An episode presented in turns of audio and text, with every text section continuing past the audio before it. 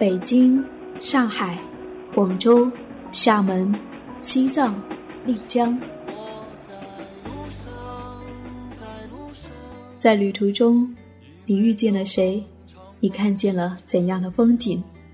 你是否发现角落里的那抹阳光呢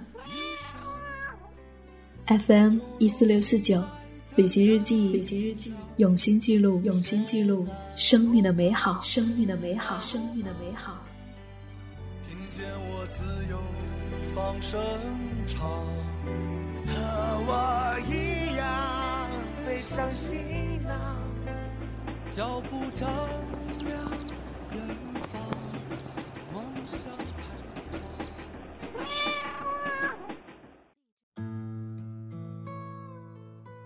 嘿，亲爱的耳朵，你好啊！我是夏意，夏天的夏，回的意，很高兴要和你在一起。许久不见，别来无恙。从二零一二年的第一期旅行日记到如今，已经是第六年了。感谢这一路走来，你我的不期而遇。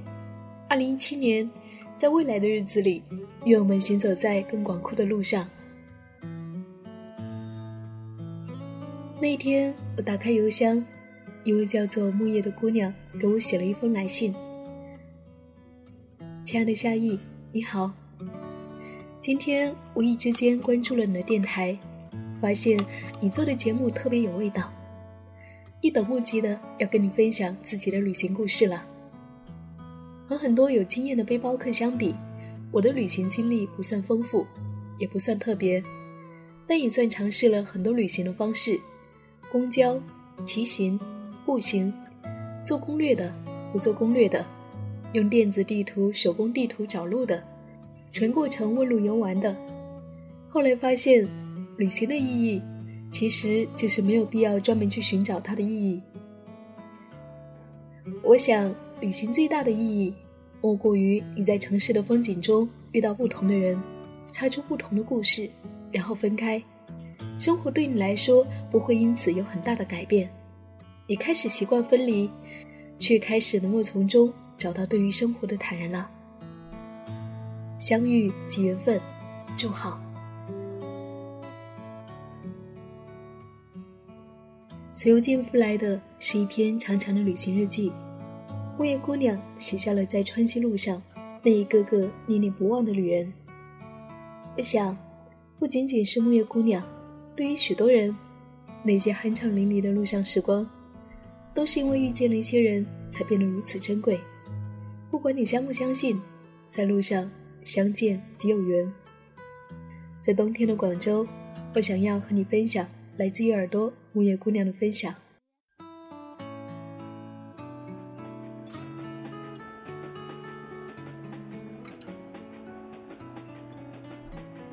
他们准备好行囊，重新上路，吟唱着诗句，迎接难以言明的旅程。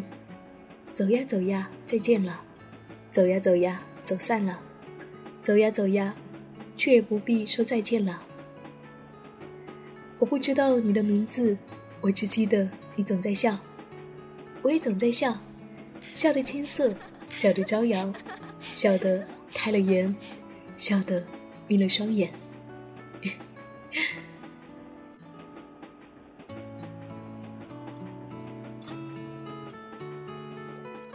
我不知道我们是否还会再相遇。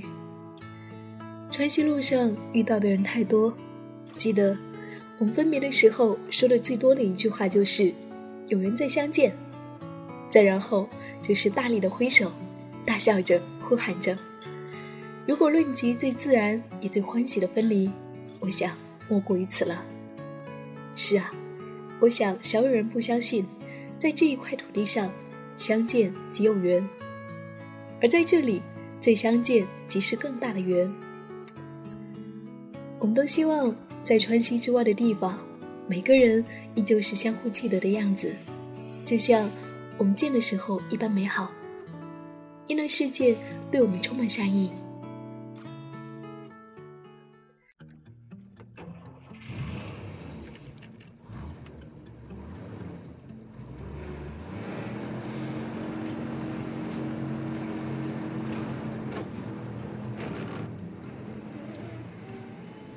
他的八字胡子长得标准而又俏皮，和我出发之前花了一百零弄的不见形的八字刘海出奇的搭。除了他高大的身材和略微突出的啤酒肚以外，让人无法忽视的恐怕属于他那贼亮有神的黑溜眼，暂且称他为胡子大叔吧。胡子大叔是我们丹巴路上遇到的第三个司机，受青旅姐姐之托，把我们从丹巴载到巴美。前一天，同面包车伴着藏家的嗨歌，蹦蹦跳跳的三小时，到达了党岭。误打误撞的学习红军徒步，爬过了雪地，见及雪山。到晚上的回到丹巴和 Miss 两人独享着三间的标间待遇。虽然不能够谈歌赋词，却常聊起人生理想，兴奋的又一夜少眠。女汉子一样坚强的身子，没有吃菠菜不能够及时买血的复活。这一天的行程变成了坐车观光。去的一路其实并无多言。心里总是害怕耽误同车的行程，便没敢和大叔提出在美景面前停留。路上的气氛和路一样地平而无扰，除了县城的柏油路夹在两山之间，沿着一条时湍时缓的河，川西的路有一个明显的特点，即是有路便见山，有路必傍川流。盘山公路一路少有车，这个时候，如果你自驾在路上，听听许巍的《蓝莲花》。和通阳的公路之歌，或许会觉得特别带感。两边是初见秋色但未见锦浓的树丛，树木普遍不高，我分不出它们的名字。胡子大叔亦不知。据说十月底之后，树叶便会由绿转黄再变红，到了冬天，则是天然装饰的银白。光是现在想想，都不敢挪开眼。在快要被绿转偏黄的色调催眠进入视觉疲劳的时候，我们看到了雪山，山路越向上，离山越近了。偶尔能够看到亚拉雪山最佳观景台，有几辆车停靠在路旁，自驾游客穿着或短袖或羽绒服在高呼。这时候，你就很容易相信，无论年轻或年老的心，总是都很容易燃起激情，找到兴奋点。雪山过后是被黄色叶子包围视野的一条笔直的路段，短暂的拐弯之后，看到的是一望无际的草原，还有星点大小般的物体，那是牛羊。因为入了秋，草色是麻黄的，没有给眼睛带来强烈的刺激感，但是却是有一种让呐喊不出的震撼。胡子大叔些许是看到了我们傻帽的样子。快乐的气氛蔓延，大叔笑着说：“两个小姑娘哎，八美啊，就是一个停下来转车的小镇子嘞，没啥好耍的嘛。你看，我直接把你们放到前面的那个路口，沿着这条路进去就是慧眼寺了，那里漂亮啊，你们去那里好玩嘞。等我从八美回来的时候，再把你们捎上回丹巴去，要不要嘛？” Miss 和我两人虽然没有听懂，但是也猜得到他的大意，开心的直呼大好，好啊好啊！面包车一路绕着几个弯道向下，一路无车，只有一望无际的草原和牛羊。到了路口的时候，胡子大叔停了车，招呼着一辆要驶进慧远寺的皮卡车，于是我们便成功的完成了一次免费的换乘。即使是现在，也犹记得两个人的兴奋感。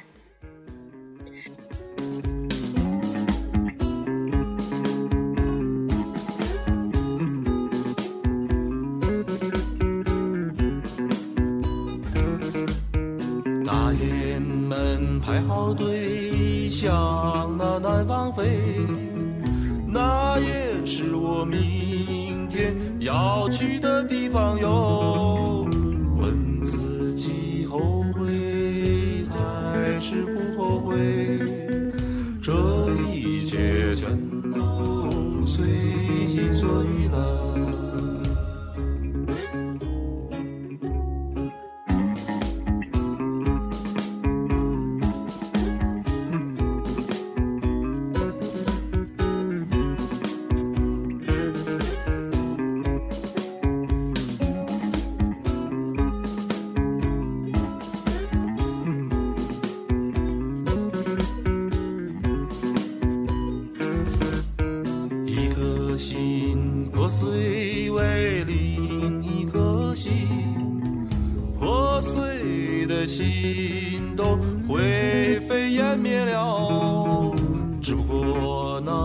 天上又多了一片云，云走了，飘远了，随心碎了，云走了，飘远了。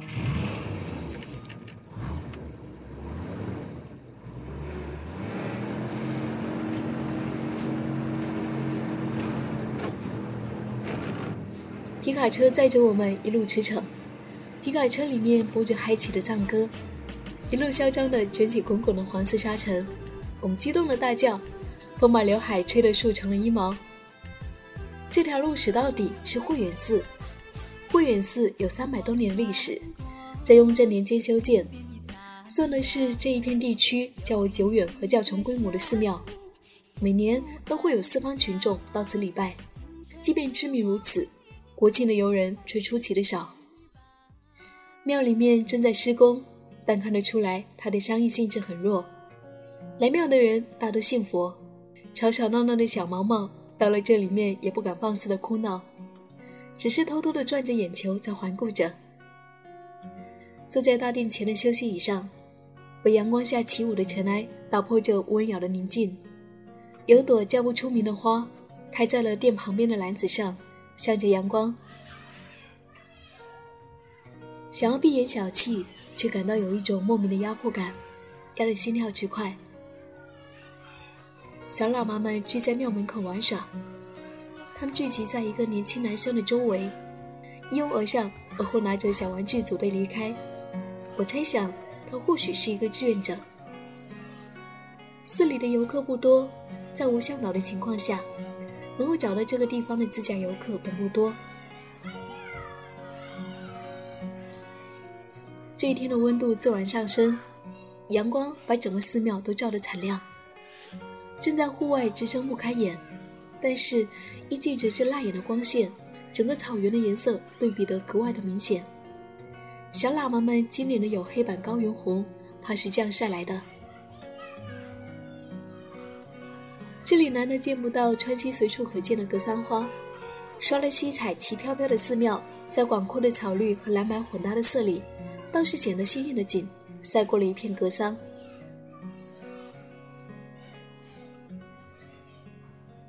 等餐的间隙，看着小喇嘛们在玩耍，有的在玩遥控小车，有的在吹泡泡，有的在相互耍闹，偶尔也会和他对视，相顾无言。时间不长。却实实在在的有了交集，我不知所措，于是只能够傻傻的笑，望着他的眼。他用空出的手挠了挠后脑袋，呲着牙一笑，皮肤却越发的渐黝黑了。我不知道怎么形容这一种感觉，在我们相顾无言的几秒里，没有招呼，更不及告别。我想，他那时心中必定是充满善意和喜悦的，我亦如是。进寺庙的时候，因为不懂机会，特意找了一个喇嘛做巡。他很高兴地跟我们讲解，说没有太要紧，拍照是可以的，转镜头的次数也没有太多的机会。在拍照的时候，还颇有兴致地跑来预看成果。后来我们便分开了。想不到在好久之后，当我们在离开寺庙时，又在门口遇见了刚刚从周边散步回来的他。我们感慨着有缘。更加相信，在这一块土地上相遇的缘分，满脑子都是宋宝之前说的：等你身处其境的时候，就会觉得你在西藏路上遇到的人都有着特殊的意义。尤其是当你们相互对视的时候，你总觉得你们就是分外熟悉的。你不得不相信这一块土地上遇见的缘分。我想，我现在是相信的不能再相信了。相信这一块土地，即使是向而未达西藏的土地，遇见的一切都是约定好的安排。你只需要记得特别，却又不在意深究其意义。水长流，云常在，不管你走向哪个地方哟，想着我还是不愿再想我，这一切全都随心所欲了。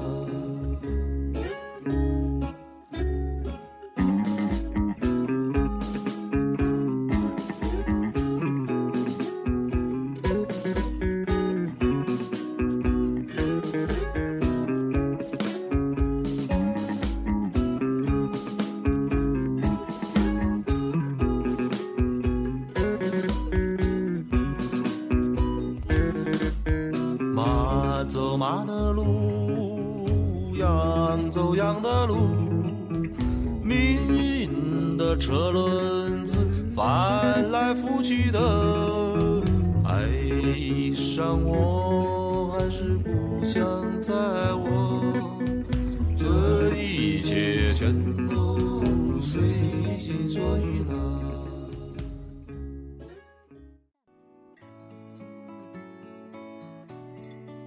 回城的时候，胡子大叔坐在车里摇下车窗，背后是车子卷起的滚滚沙尘。道路把草原分成两段，在他背后看得到来时路过的亚拉雪山。我们背后是一群放养着的牛羊，你可以不费力就能够听到远处霍眼寺念经的声音。他伸出手来招呼我们，笑起来的时候，圆溜的大眼睛似乎有光。这时他改了称呼，大喊着。两个小美女快上车喽！八字胡子像是为了配合我们欢跳的步伐，特地的上下一抖两抖。他会讲很多路过村寨的野史，指着说哪里是废旧古城墙的残骸，哪个寺庙是十一世达赖出生的地方，路过画满经文的藏石有着多少年的历史，什么饭店装修了多久还没有装修完毕。详细专业的话他说不来，但说起来时总是很有味道。后来不巧他遇上了堵车，单行道轮边放行的时候，巡警找上门来说我们超载了。警察小哥哥拿着手机对着车里的人一直在录像。到了丹巴县城的时候，车里只剩下我们三，我忐忑又小心地问他是否有大碍，对此事深表歉意。胡子大叔却仰着头，呼呼呼地笑了，大笑着说：“没事没事你们呐不用担心。驾驶证呢，暂时被扣，但好在事情能够缓和的协商解决。”他又同我们闲聊起他日常的行程，说起他的女儿，说起他刚买下还待装修的新家。记得分别前他的最后一段话，还是带着很浓的口音。临到青旅的时候，Max 激动的手舞足蹈。大叔啊，我们觉得你人真的特别好。昨天去党里遇上的司机哥哥也是这样的，感觉我们在丹巴一路一路多么幸运呐。他回说：“嘿 要做好人呐，不能做坏事。我们藏族人民心中是有信仰的，如果行二事、干不好的事情，是会受到诅咒的。”他笑得很干净，同他话里的一样。生活呀，生活，如此美丽而又充满魅力，同他的笑声一样，不加掩饰，如此简单。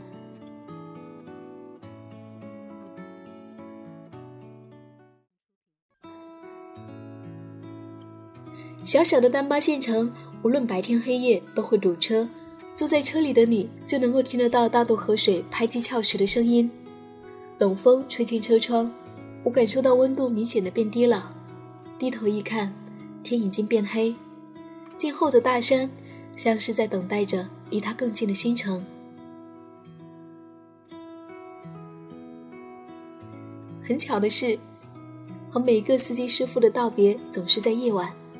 夜晚轻易的遮住了人的疲惫和不舍的情绪。我们笑着在青旅门口道别。胡子大叔依然仰着头，霍霍霍地笑得开怀。黑夜斗不过他那一双闪亮的眼，八字胡子也抖动着和我们告别。仅是现在，我便记不清他的模样了。但是分开五官来看，我记得那一双为丹巴星城代言的眼睛，记得那一个标准的小八字胡，当然最记得的是他的笑。那是我在川西路上听过的最悦耳的和最特别的笑声。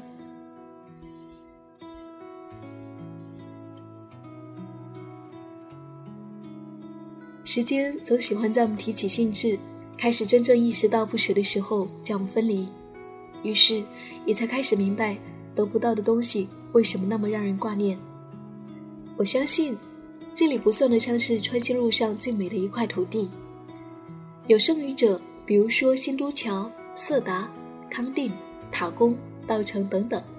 但是，在开启了第一场梦的地方，总是让人感觉到一切都像是印在脑子里面，割舍不去，一触即发，而后一发不可收拾。包括这三条从早堵到晚的主路，一盏盏沿路的黄色调的灯。沿在大渡河上的彩旗，巍峨险峻的高山，把心吹得荡呀荡的夜晚的风，灿烂满天美得不真实的星辰，便宜好吃到让人震惊的苹果和山核桃，泥滚滚的大渡河和对面小学的下课铃声，路边小摊的小贩的吆喝声，还有我们沿着路一路夹在风里的歌声和笑声。我想念那里的人呐。我想念在那里同样路过和留下记忆的人，我想念这一座小城。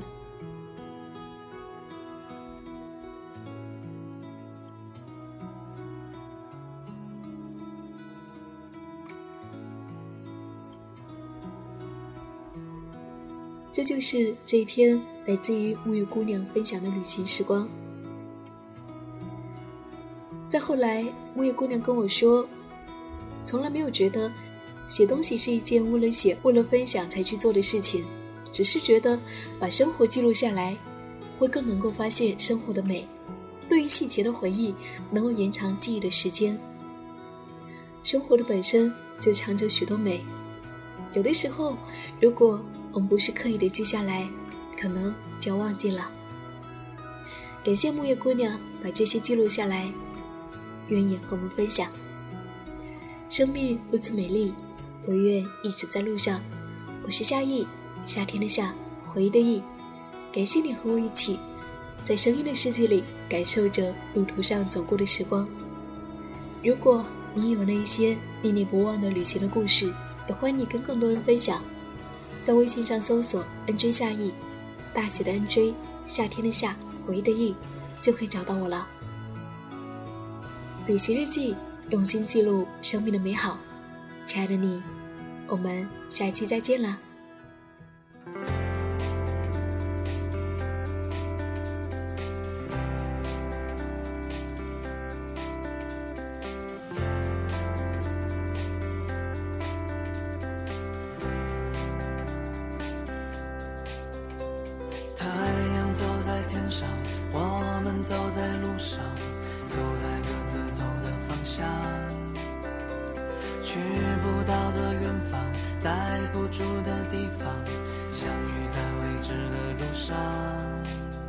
你要去哪？